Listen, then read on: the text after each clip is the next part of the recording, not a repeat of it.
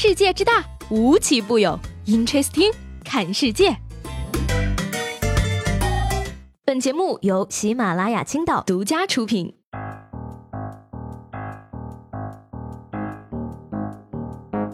Hello，各位好，欢迎收听本期的 Interesting，我是西贝。岁月啊，磨平了我的棱角。用现在的话来说呢，就是。我被生活盘了，但是我真心觉得啊，大家不要抱怨太多了，能活着挺好的，知足常乐。昨天呢，这个有关部门公布了，说二零一八年末呢，中国大陆总人口十三亿九千五百三十八万人，逼近十四亿大关。从这个性别结构来看呢，男性人口七亿一千三百五十一万人，女性人口六亿八千一百八十七万人，男比女要多了三千一百六十四万人。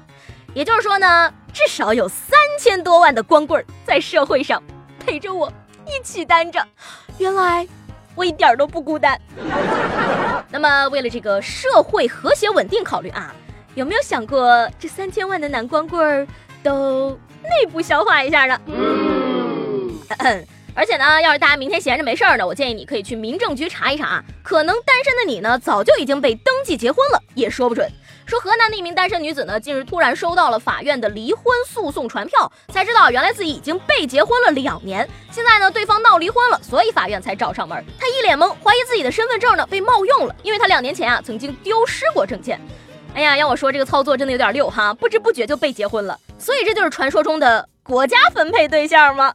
突然好想去什么火车站啊、汽车站啊，地上捡身份证，然后立即去民政局办结婚，瞬间解决了我春节前如何脱单的问题呢？哎，这个更喜事重重的是呢，国家如果没有给你发对象，不要紧，单位会给你发的。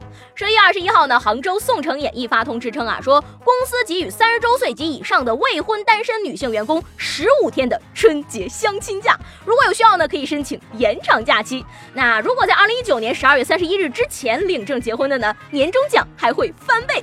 公司的 HR 表示呢，说因为女员工接触其他企业异性机会少，所以提供假期；而男员工经常出差，看起来好找对象。哎呀，政策一出，员工们都在说福利挺好的，都在鼓掌。那我就想问了啊，男员工不放假的话，我们女员工找谁相亲去啊？但是话说回来，到了这个年纪还单身的。十四天会不会有点少呀？我看半年的假期还差不多。这下我估计更不能结婚了啊，不然一年少了不少假期呢。还有就是呢，已婚有对象的员工，现在离婚分手还来得及享受假期吗？所以说呢，关于这个生活状态呢，大家真的不要灰心啊，保持一个乐观的心态。天知道你会不会一觉醒来就成了中等收入的人群呢？同样还是昨天啊，有关部门也公布了，说去年呢全国居民人均可支配收入两万八千两百二十八元，引起了关注。而在之前呢，就媒体评论说啊，有些年轻人不愿意。承认自己有钱，哎，得得得得，我承认，我承认，我承认我很有钱了。我坦白跟你们说啊，现在我收入一个月不到十万吧，大约八万多。那你们肯定想知道我做什么工作的了，对吧？嗯，做梦啊。其实吧，我们不是不承认自己很有钱，我是担心呢，吹牛要上税的呀。有些人可能会觉得啊，知足常乐这种心态呢，有时候有点太自我安慰。可是我知道呢，这样活着才是最开心的一种方式。傻子的快乐呢，永远是那么简单；聪明人的快乐呢，却是难得的。那说到这个知足常乐呢，今天必须点名说一下中国国足的球迷了啊！因为在前天呢，可能是近几年中国球迷最开心、最满足的一天了。首先呢，是这个中国女足在女足四国赛上一比零力克死敌韩国队夺冠了，而且全程的表现相当具有王者风范。然后呢，中国男足在亚洲杯。首轮淘汰赛上，二比一逆转老对手泰国队，闯进八强，是十五年来第一次在国际大赛上晋级次轮淘汰赛，打破了一轮游的宿命。所以说呢，无论是作为男足还是女足的球迷，还有什么心情？当然就是开心呀！很多人也说了啊，感谢李皮，你让我知道，虽然原材料很一般，但酒店大厨炒出来的菜和大排档的大厨还是有区别的。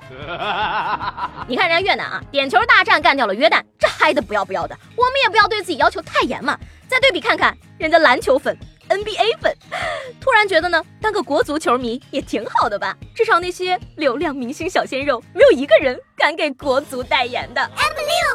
那说到这儿，还想问大家啊，比赛那天晚上顾着玩手机而没有看国足的你们，有没有赚了一个亿呢？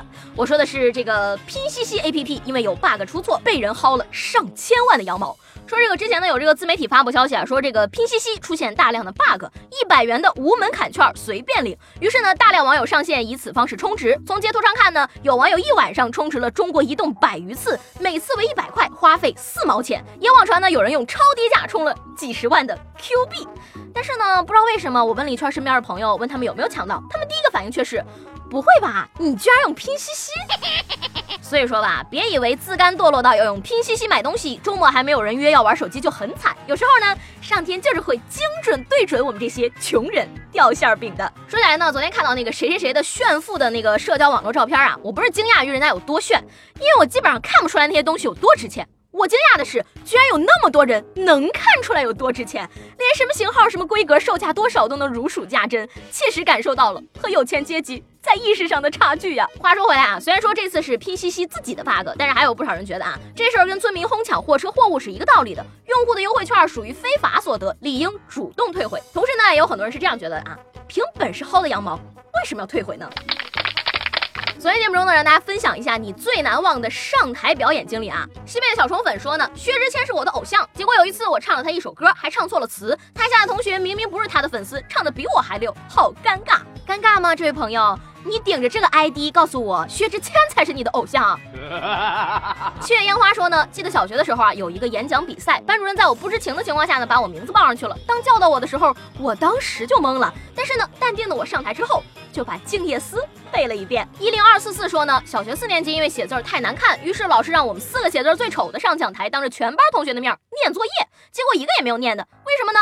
因为念的是别人写的，根本不知道写的是什么。老师说：“你看你们写的，只有自己知道写的什么，别人谁能看懂啊？”还有朋友说了啊，十岁的时候钢琴演出，因为直到演出前的下午我还在玩电脑，导致演出的时候我脑子一片空白。关键是稀里糊涂的演完之后，居然被老师说是超水平发挥，台下也掌声不断，我都吓死了。从那以后再也不上台表演了，可能莫名其妙的留下阴影了。这位朋友，你一定要摆正自己的心态啊！你不知道自己在演什么，台下更不知道你在演什么了。他们的开心可能来源于，哎呀，你看那个人忘词儿了，哎呀，你看这个人的帽子戴歪了。还有一点呢，就是我不念你名字的原因，是因为我实在不知道你 ID 这三个字该怎么念。不要想我的名字说了啊！他说有一次表演小品忘词儿了，自己现场发挥，效果还不错。明君说呢，学校组织升旗仪式，全校师生一千多人念错词儿了。这么看来的话呢，大家其实还是有非常多的上台表演的经历哈。那我就想问问你们了。你们连在陌生人面前表演这种事儿都做得出来，为什么没有勇气向喜欢的人告白呢？那今天呢，我就想问你们一个问题了啊，你们给自己喜欢的人或者暗恋的人，或者说自己的对象的备注都是什么呢？